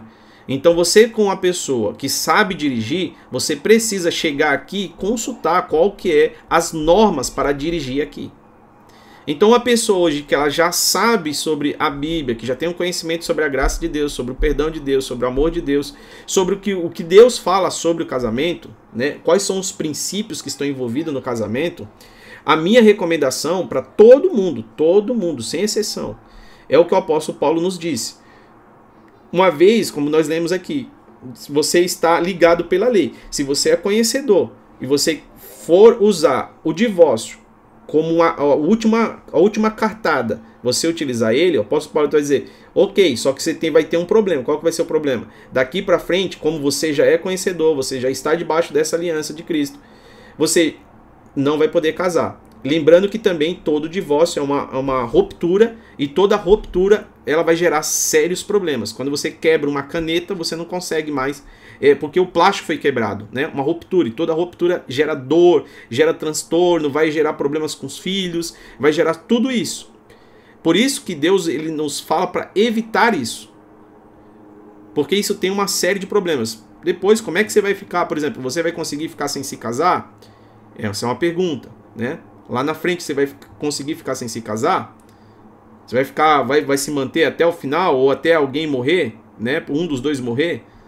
É, então são, são questões que precisam ser pontuadas, né? São questões que precisam ser pontuadas, levadas em conta. Agora, como você disse, André, pelo menos até onde você disse, eu entendi aqui, você não tinha conhecimento, você estava e tem várias pessoas como você nesse caso que não tinha conhecimento, chegou na igreja todo destruído ou ou tinham até um conhecimento, mas não a profundidade da revelação. E aí Deus não leva em conta esse tempo, o tempo da nossa ignorância. Ele vai contar daqui para frente, uma vez é melhor que você não conheça do que conheça e não pratique. Ele está dizendo que existe uma sentença maior para aquele que já conhece. E pastor Jair, ela relatou que o, o marido, o ex-marido, atraiu. A Bíblia diz assim que você tem duas opções. Tentar perdoando e tentando, certo? Essa é a primeira opção, você fez isso. Eu tentei, mas ele não quis. Então, André, não tem nenhuma condenação a você. Você tem uma carta de liberdade. Você não traiu, você foi atraída. Ah, pastor, mas depois que, que a gente se separou, eu tive alguns casos. Eu tive alguns outros relacionamentos e, e foi e caí em fornicação. Quando você reconhece a Cristo e se arrepende e tem uma vida plena em Jesus, Ele é fiel e justo para te perdoar de todos os pecados. Ah, na verdade, quando o seu ex-marido ele rompeu essa aliança, houve uma morte. A Bíblia diz que o salário do pecado é a morte. Então, quando o pastor Jean falou da quebra da caneta, e depois você pode até tentar colar ela de novo né? Deus não cola nada, Deus restaura, Deus faz tudo de novo. Então, o que, que acontece? É, existem. Qual, qual, é, é, qual que é a proporção hoje para o divórcio? Qual é essa proporção? Adultério, né? violência doméstica, tanto ela física quanto emocional. E aí, quando a Bíblia diz do julgo desigual, ele não está dizendo somente do crente ou não crente né? É, a gente precisa entender que antes da gente casar, existem alguns sinais que são postos aos nossos olhos de quem é a pessoa que vai estar do nosso lado. Né? Então, é, é, nós muito erramos porque nós nos damos as paixões e não a sabedoria, como o pastor Jean afirmou aqui de novo. Nós não, não queremos conhecer né, as leis, nós não queremos conhecer as pessoas. A gente quer conhecer a química. A química é essencial? É sim. É muito essencial, lógico. Mas antes da química existe um fator chamado ser humano. Por que, que muitos casamentos estão hoje é, é sendo é, desfeitos, né, destruídos? Porque as pessoas se apegaram à química e não ao conhecimento daquela outra pessoa. Então, no seu caso, o André, eu quero te dizer o seguinte: você já disse que não é. Conhecia. Conhecer todo mundo. Porque nessa sala aqui todo mundo conhece Jesus. Todo mundo. Se alguém falar aqui, quem, quem, quem ama a Deus aqui, todo mundo vai levantar a mão, porque estão aqui nessa sala. Se não amasse a Deus, não estava aqui. Então, isso é um fato. Agora, uma, uma coisa é conhecer, outra coisa é conviver.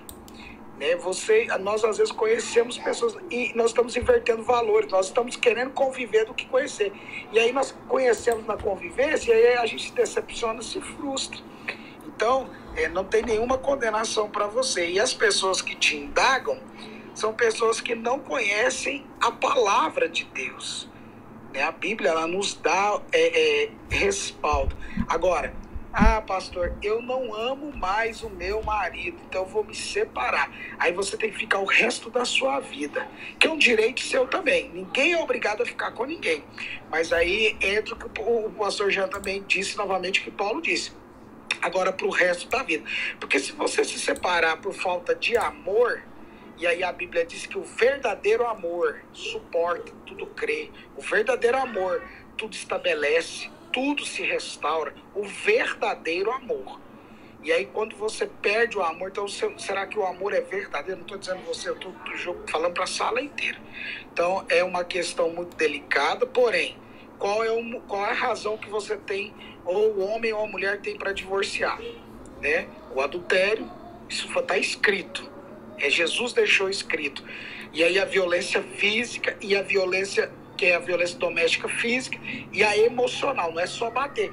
Tem homem que não bate na mulher, mas xinga a mulher todo dia. Tem mulher que não bate no homem, mas xinga o homem todo dia. Isso é, isso é violência. É, psico, é psicológica, é emocional. E isso dá crédito sim. Né? Então você fica em paz, viva o seu casamento intensamente, coloca lenha para queimar todos os dias aí, amor, porque a Bíblia diz que o amor não acaba, ele se esfria. Então, na hora que se esfriar, aquece ele aí, viu? Amém, pastor, amém. Oh. Em nome de Jesus. Só complementando aqui. Nessa pergunta dela também. Eu só queria complementar rapidamente lá, aí o, o que o pastor falou, é muito importante, é o chamado relacionamento abusivo.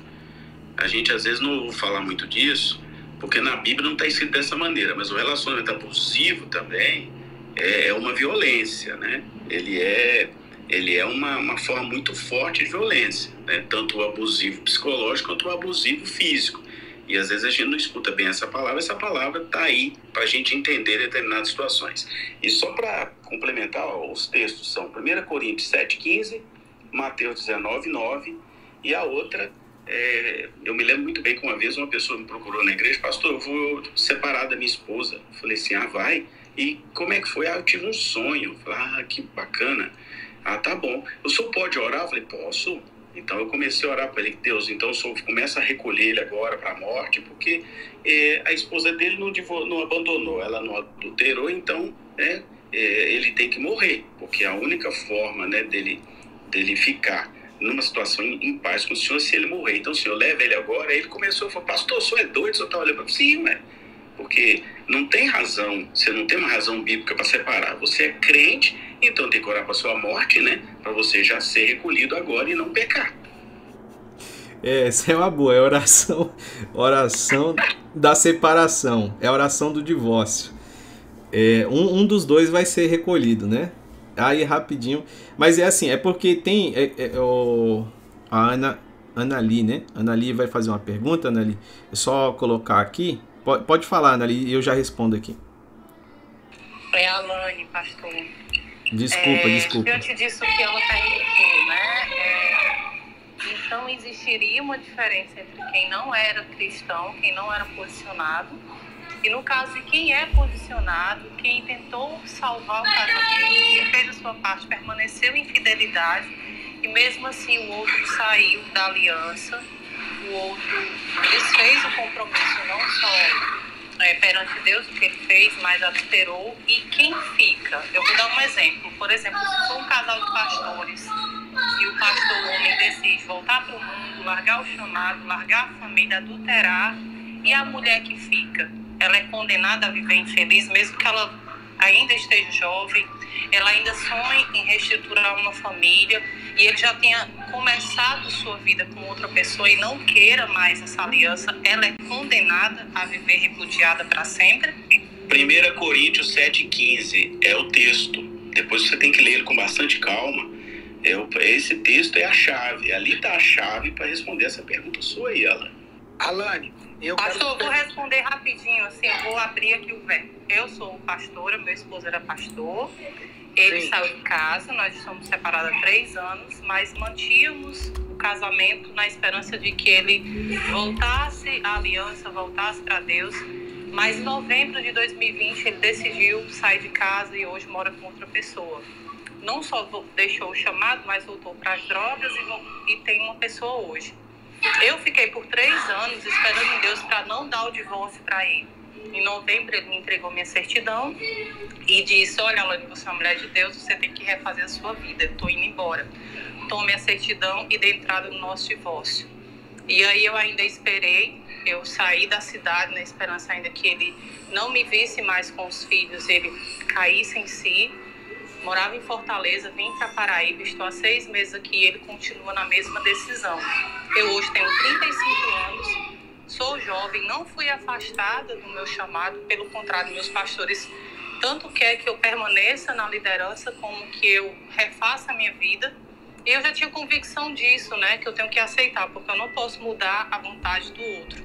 Mas aqui dentro do Clubhouse, algumas pessoas que souberam que aconteceu, pessoas que é da minha igreja, começou a me chamar de pastoras na sala, eu nunca me apresentei como pastora. E aí algumas pessoas me procuraram no direct e disseram, pastora, se a senhora se divorciar, a senhora vai perder o reino e vai perder a sua salvação, porque a senhora não tem direito. E aí isso me feriu muito, porque é eu fui condenada a uma decisão alheia, entendeu? É eu já escutei isso também, Alane. Já escutei Alane. a mesma coisa e me doeu muito, porque a gente como vítima ainda vai levar ainda mais, né? Mais culpa, mais. Pastor Alane, deixa eu, deixa eu deixa eu falar uma coisa que eu vou ler, vou ler o texto rapidinho, o pastor já vai entrar aqui, mas eu quero falar rapidinho aqui, olha só. Pastor é, Adilson falou algo aqui. Olha, é, Malaquias 2,16 diz assim: Pois eu odeio o divórcio e também odeio aquele que cobre as suas vestes de violência. Esse texto está falando da violência física e, a, e, emocional. Afirma o Senhor dos Exércitos, por isso procedei com sabedoria, não sejais infiel. Vou ler de novo.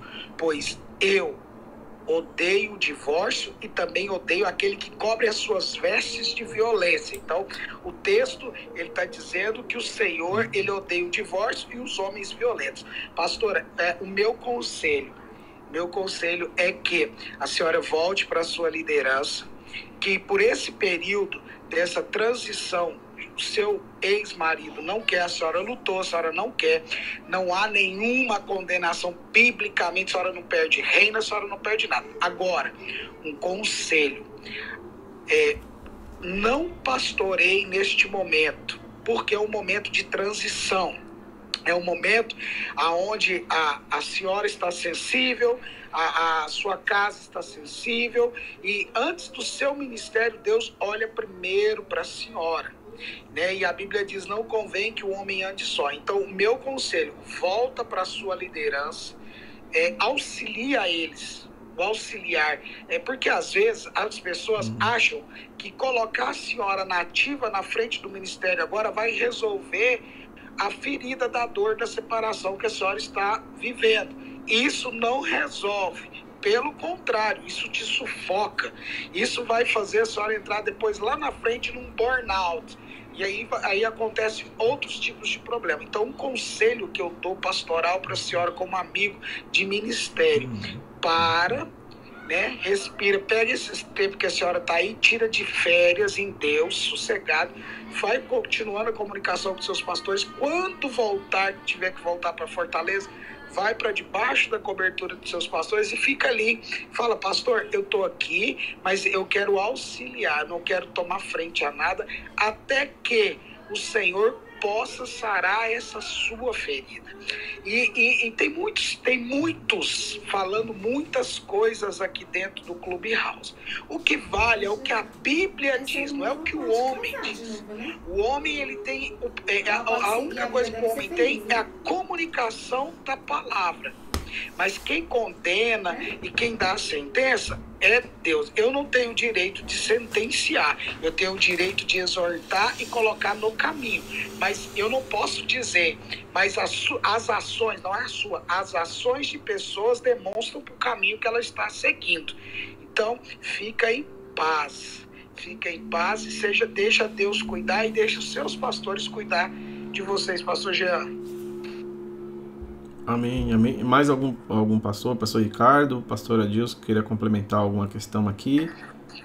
É, a questão dela aí é o abandono, né?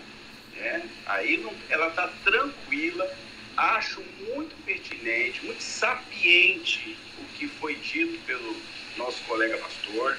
Realmente ela está livre diante de Deus, nenhuma condenação há sobre ela, nenhuma bíblica, que a condenação que nós temos que nos preocupar é com o que Deus diz, o que, a palavra de Deus diz, o que, que a palavra revelada diz, não o que a sociedade diz e nem o que as outras pessoas dizem. A palavra dá a ela liberdade, liberdade, ela está livre, ela está completamente livre, porque ela foi abandonada, ela foi repudiada por esse marido. Então, assim, Alane, você tem a minha benção. Agora, o conselho que foi dado a você é muito pertinente. Eu já trabalho com casais há muitos anos.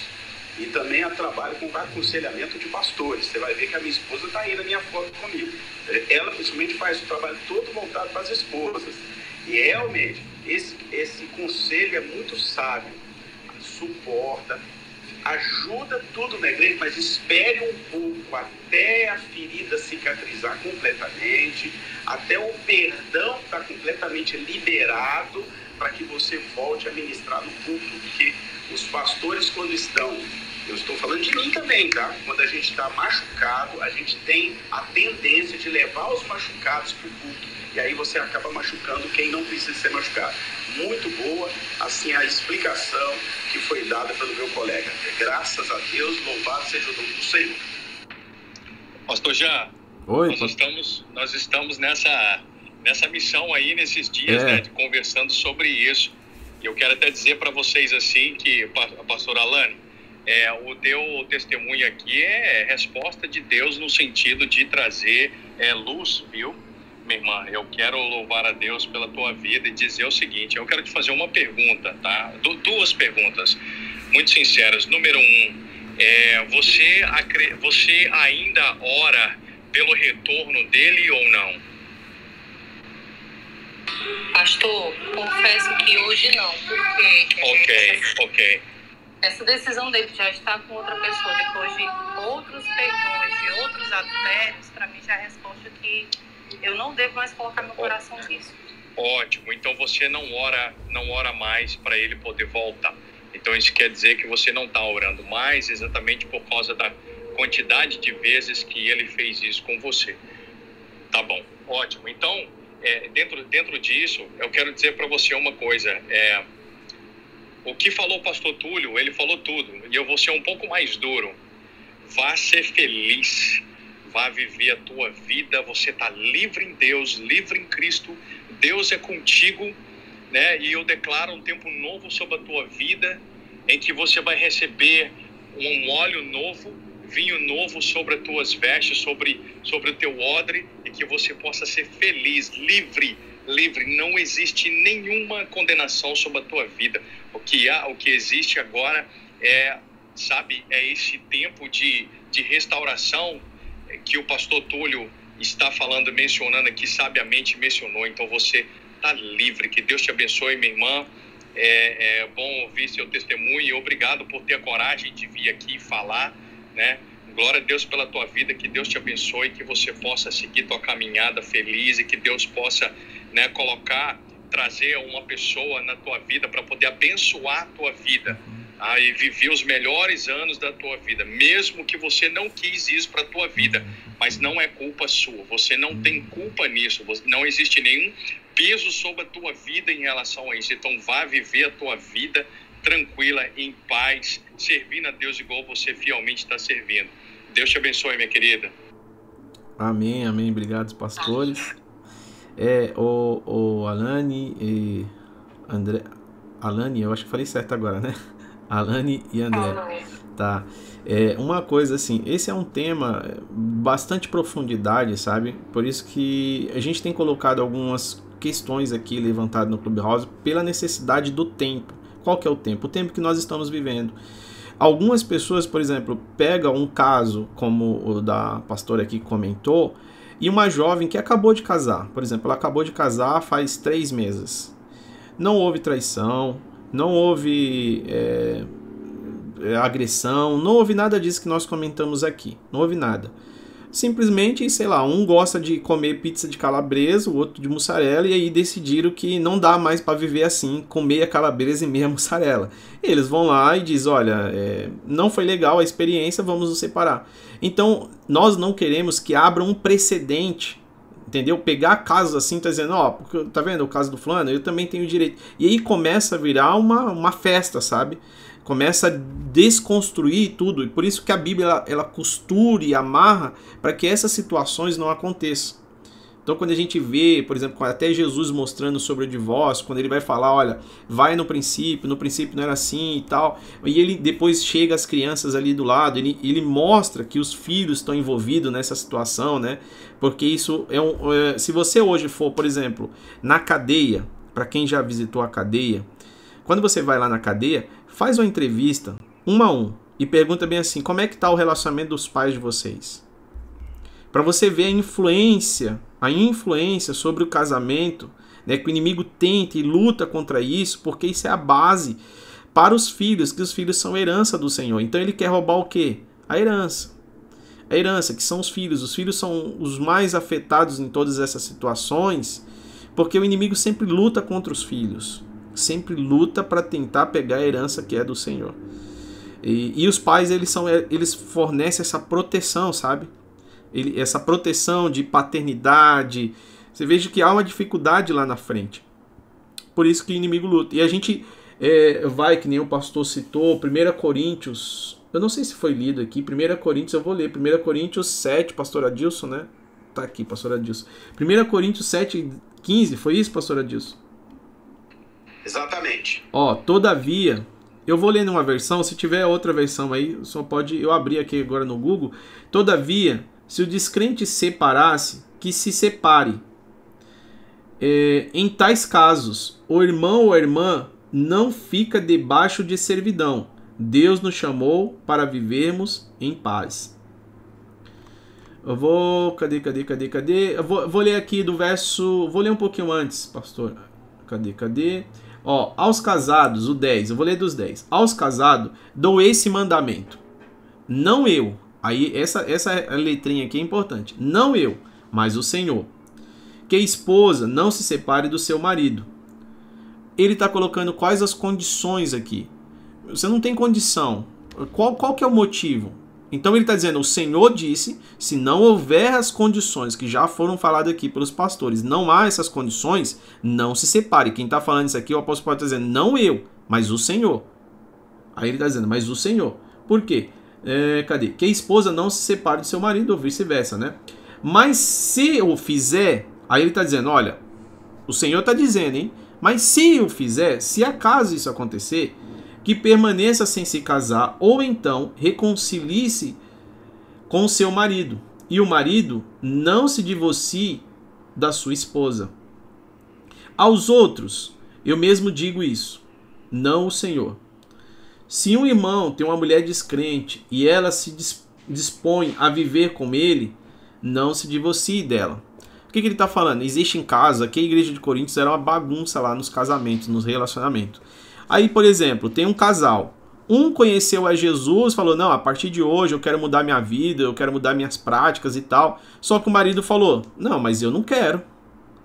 Aí o que ela vai fazer? Ela vai se separar? A recomendação dele, ele está dizendo o seguinte: Olha, você que acredita em Cristo e no poder do Evangelho, vai santificar o teu marido. Se você quiser, você pode lutar por isso. Você pode insistir nisso. Para que haja uma santificação. Só que qual que é o problema aqui?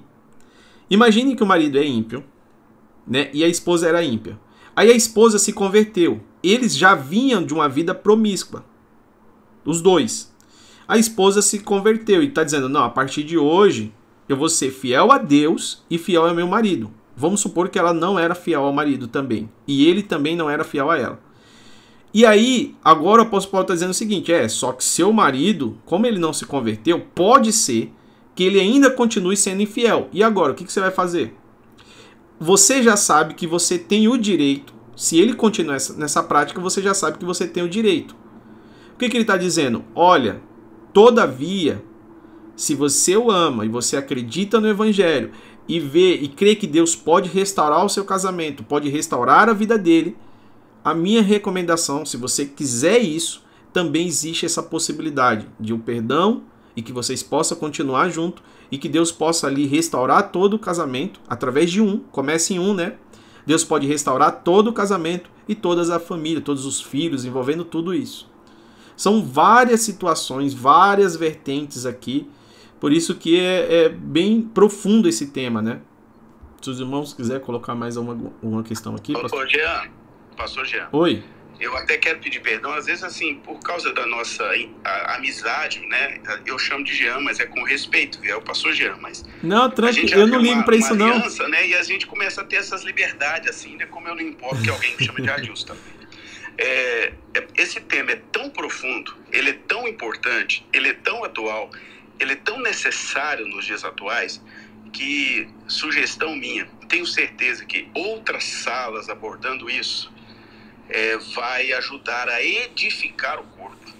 Porque o que tem de gente machucado e principalmente que não tem conhecimento da plenitude da palavra, dos detalhes, né? O que é que pode, o que é que não pode, onde há condenação, onde não há condenação, por que, que algumas situações são permitidas, outras não. Isso seria extremamente esclarecedor, viu? Eu acho que a sala, você já está indo para o final hoje, acabou indo por, essa, por esse viés, por essa vertente, te dando para a gente uma sinalização da necessidade de fazermos outras para esclarecer mais essa questão. Amém, amém. E é bom ter mais mulheres aqui conosco também. Eu convido aqui. A, a, e você que teve uma experiência de um divórcio. Quer ver um. O pastor, quer ver um caso complicado aqui? Eu vou citar um, só um exemplo, tá? Por exemplo, tem uma irmã, né? Ela ela tá casada, aí ela tá orando, os dois são cristãos. Aí de repente esse cara se separou, ou não, não era cristão. O cara se separou, foi pro mundo, aí começou a conviver com outra família. Essa família aí, ele, ele teve filhos com esse outro relacionamento extraconjugal. Aí agora ele se casa novamente. Então ele tem dois casamentos, né? O primeiro. Aí tem filho nas duas famílias. Aí esse cara se converte. Agora ele parou com a bagunça, se converteu. Só que você vai falar para ele o quê? Ô meu amigo, é o seguinte, larga a tua mulher atual, larga os teus filhos atual e volta pra primeira. Você tá doido. olha o nó que você vai dar, olha a bagunça que você vai fazer. Então por isso que tem essa questão também da questão do passado. Deus não vai, Deus não vai colocar isso aqui é, em consideração, porque se tiver, imagine, o cara passou por várias, várias situações, tem filho com uma, filho com outra, aí de repente você vai dizer o que para ele? Larga tudo e, e volta, porque eu já vi conselhos assim. E aí você vai fazer uma bagunça difícil, porque e se aquela outra também não quiser? E se, nossa, eu não quero nem entrar nesse assunto aqui. Então, o segredo é, Senhor, o que eu preciso fazer para continuar a minha vida? Daqui para frente. Qual altar eu preciso levantar ao Senhor e o que eu preciso te entregar além da minha vida? Eu preciso alinhar o que na minha vida? Uma, uma dica do pastor Túlio deu e que eu recomendo também, não sei se os pastores também é, vai por essa linha, mas é o seguinte: saia da linha de frente.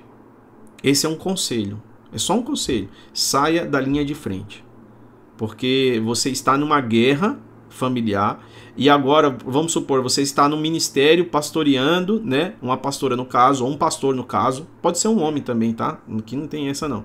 Aí tá lá um homem, ele vai ficar lá na linha de frente, amigos a minha recomendação: chame outras pessoas para te ajudar.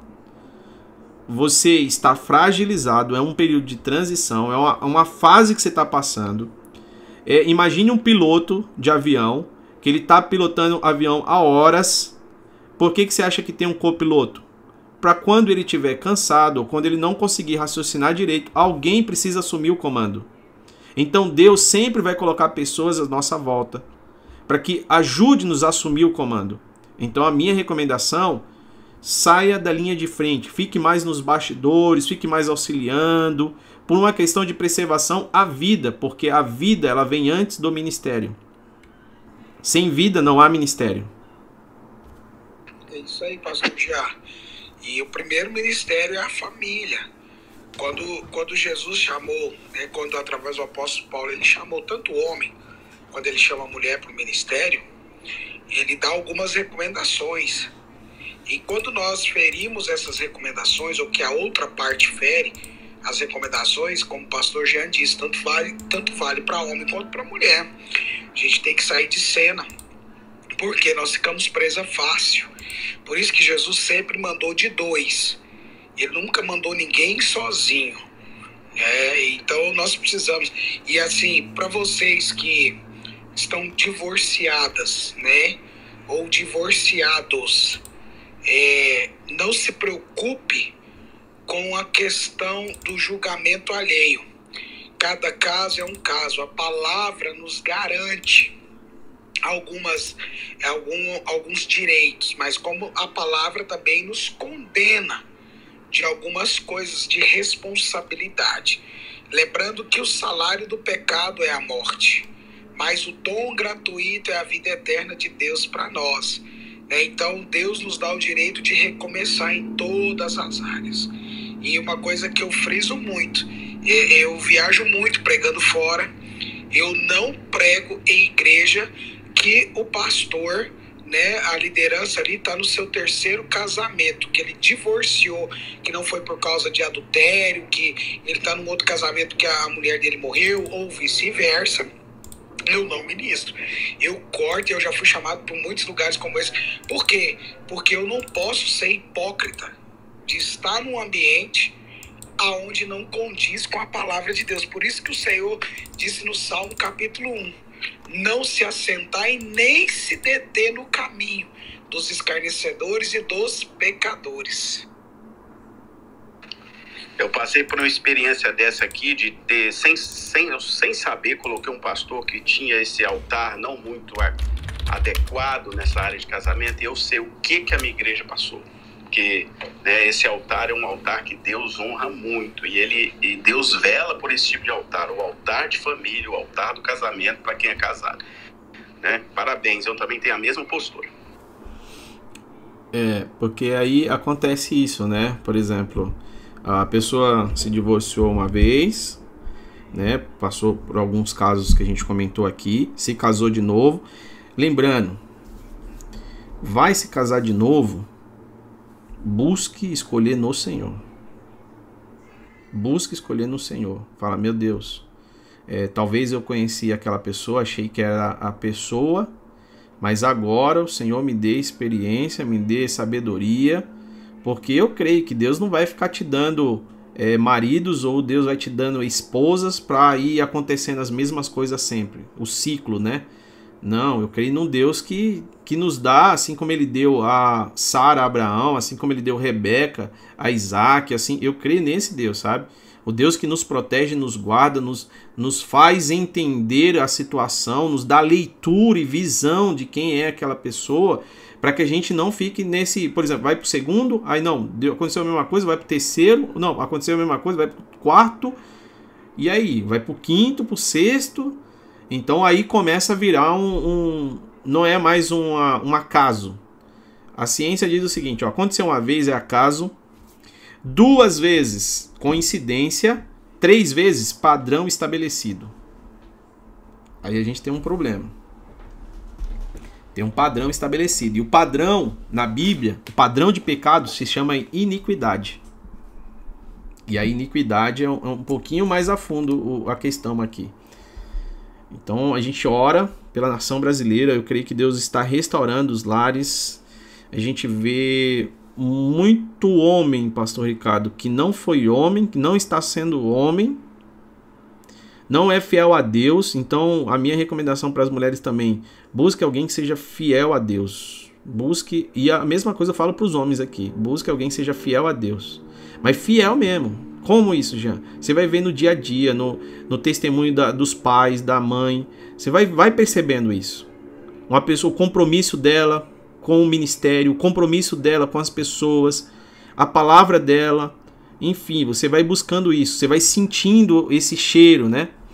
Porque se a pessoa for assim, é, fiel a Deus primeiramente, como o caso de José do Egito, ele vai dizer: sou eu doido né, de tentar contra o meu Deus. Depois ele jogou Faraó. Mas ele disse primeiro a Deus. Pastora Alane, pode falar. Você acho que piscou o microfone, né?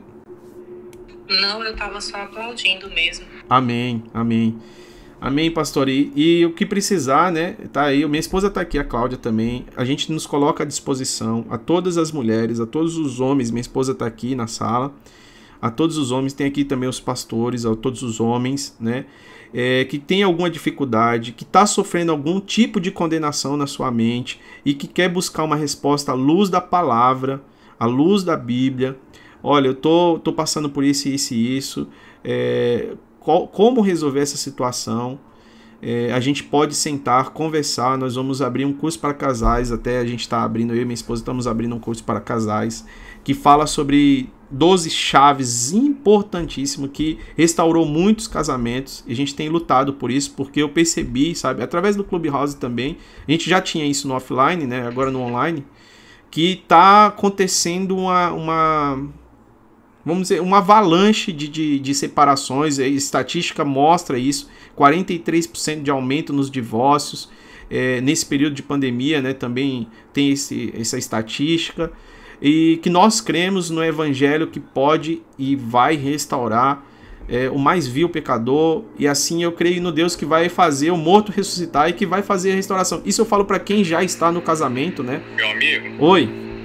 Sugiro até nós fazermos uma sala pastoral, Boa. onde nós vamos ter os pastores, né, é, servindo os irmãos, respondendo perguntas, é, e assim, de uma forma geral, por exemplo, é, nós pastores aqui é, em uma sala onde as pessoas podem, podem, possam estar acessando essa sala, como está acontecendo aqui agora, porém ela sobe para poder fazer pergunta, tirar dúvidas e tal.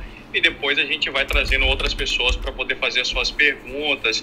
Enfim, seria muito legal a gente conseguir estar tá, tá fazendo né, essas salas assim, é, com essa dinâmica também. Né? Assim, algumas dinâmicas diferenciadas, claro, mas essa é uma das, uma das opções também. A gente está fazendo algumas, algumas salas pastorais, pra, até mesmo para quê? Por quê, queridos? Porque eu percebo que existem muitas pessoas que têm chamado, né? E muitas delas gostariam de ter suas perguntas respondidas é, antes de, de, por exemplo, algumas perguntas que talvez elas não ainda não tiveram a oportunidade, porque eu sei que o ministério é muito corrido, de perguntar para o seu pastor, de perguntar para as pessoas que estão próximas, e talvez também por causa de algum constrangimento, alguma situação, ela não é, teria coragem de perguntar e ela pode ter a liberdade de estar perguntando para a gente um dia, e isso seria muito legal. Hum, Concordo perfeitamente. Eu acho que essa é a minha situação hoje. E eu acho que o, o que o Ricardo colocou aí em questão foi exatamente o que que eu também acho que seria muito bom, assim, para muita gente, né? Tem muita gente que tem dúvida, mas às vezes é, não teve a oportunidade de falar ali com o pastor e tal. É, eu tenho 19 anos, eu não sou casado, mas é, eu namoro e a gente tem um namoro muito firmado na palavra e eu sempre estou buscando, assim, para o mais rápido possível poder é, construir, né, meu matrimônio. É, mas eu acho que isso aqui está sendo uma benção. Eu achei por acaso essa sala, estava por aqui pelo, pelo Clubhouse, mas eu acho que Deus me direcionou até, até essa sala aqui e estamos sendo muito, muito, muito bem. Obrigado aí, pessoal. Amém. Deus abençoe. Pastor, eu posso dar uma sugestão? Sim, pastora. É, esse conselho que vocês me deram de não estar à frente de obra é o que eu tenho seguido desde a minha separação e meus pastores compreendem, embora eles acham que eu estou apta para estar tá congregando ali, ajudando e tudo, mas eu tomei essa decisão mesmo, até que se conclua o divórcio ou não, porque ainda está em processo, eu tomei. Mas Deus fala muito comigo e sempre que eu falo alguma coisa, aparece muita gente me procurando direct. Até sem ser direct aqui na minha cidade, tem gente que do nada vem aqui, começa a conversar e fala sobre o casamento, sobre problemas.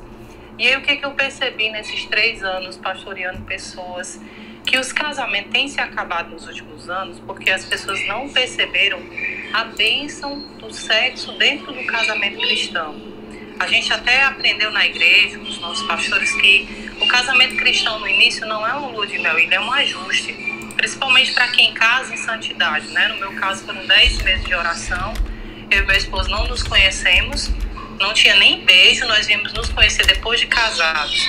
Então a gente sabe que no início do casamento cristão, principalmente quando está em santidade, você vai viver lá dentro dos ajustes e não é fácil. E dentro desses ajustes, muitas vezes as pessoas levam a religiosidade demoniza a atitude sexual, a relação, não tem uma orientação de que aquilo ali foi uma bênção que Deus fez para o homem e para a mulher. É sim a promessa de Deus, deve ser feita com respeito, deve ser feita com zelo, deve ser guardado. Outras coisas também, outros detalhes como o quarto, como a Bíblia fala que a cama é o altar, né? Então, assim, eu, eu ia pedir, eu sugerir para vocês, principalmente para essa questão de casais, que se pudessem abrir salas ou até mesmo fechadas para ministrar a mulheres, a homens. Eu já ouvi muitas pessoas pedindo conselho, dizendo que queria separar. E eu perguntava, mas você vai separar por quê? O que está acontecendo? Não, porque está frio. E eu dizia, não, porque o seu marido está frio, você não pode separar. E aí, pela misericórdia de Deus, mesmo depois de separado, Deus usava ali, eu ouvia testemunhos de pessoas que se reconciliavam e viviam um tempo novo no casamento. Às vezes simplesmente porque está ali vivendo uma coisa religiosa, está vivendo um paradigma de que, ah não, se meu marido chegar, eu vou dizer uma coisa que não se escandalizem, pelo amor de Deus, mas já chegou uma pessoa para mim e disse que se ofendeu porque o marido dela chamou ela de gostosa.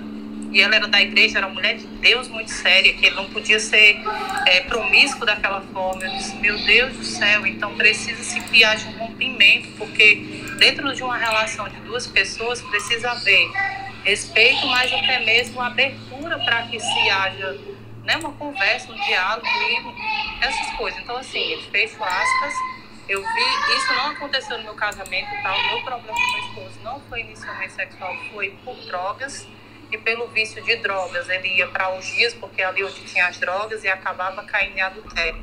Então, ainda lutei muitos anos achando que se ele deixasse as drogas, eu passaria uma borracha em tudo e eu não viveria mais aquela mágoa.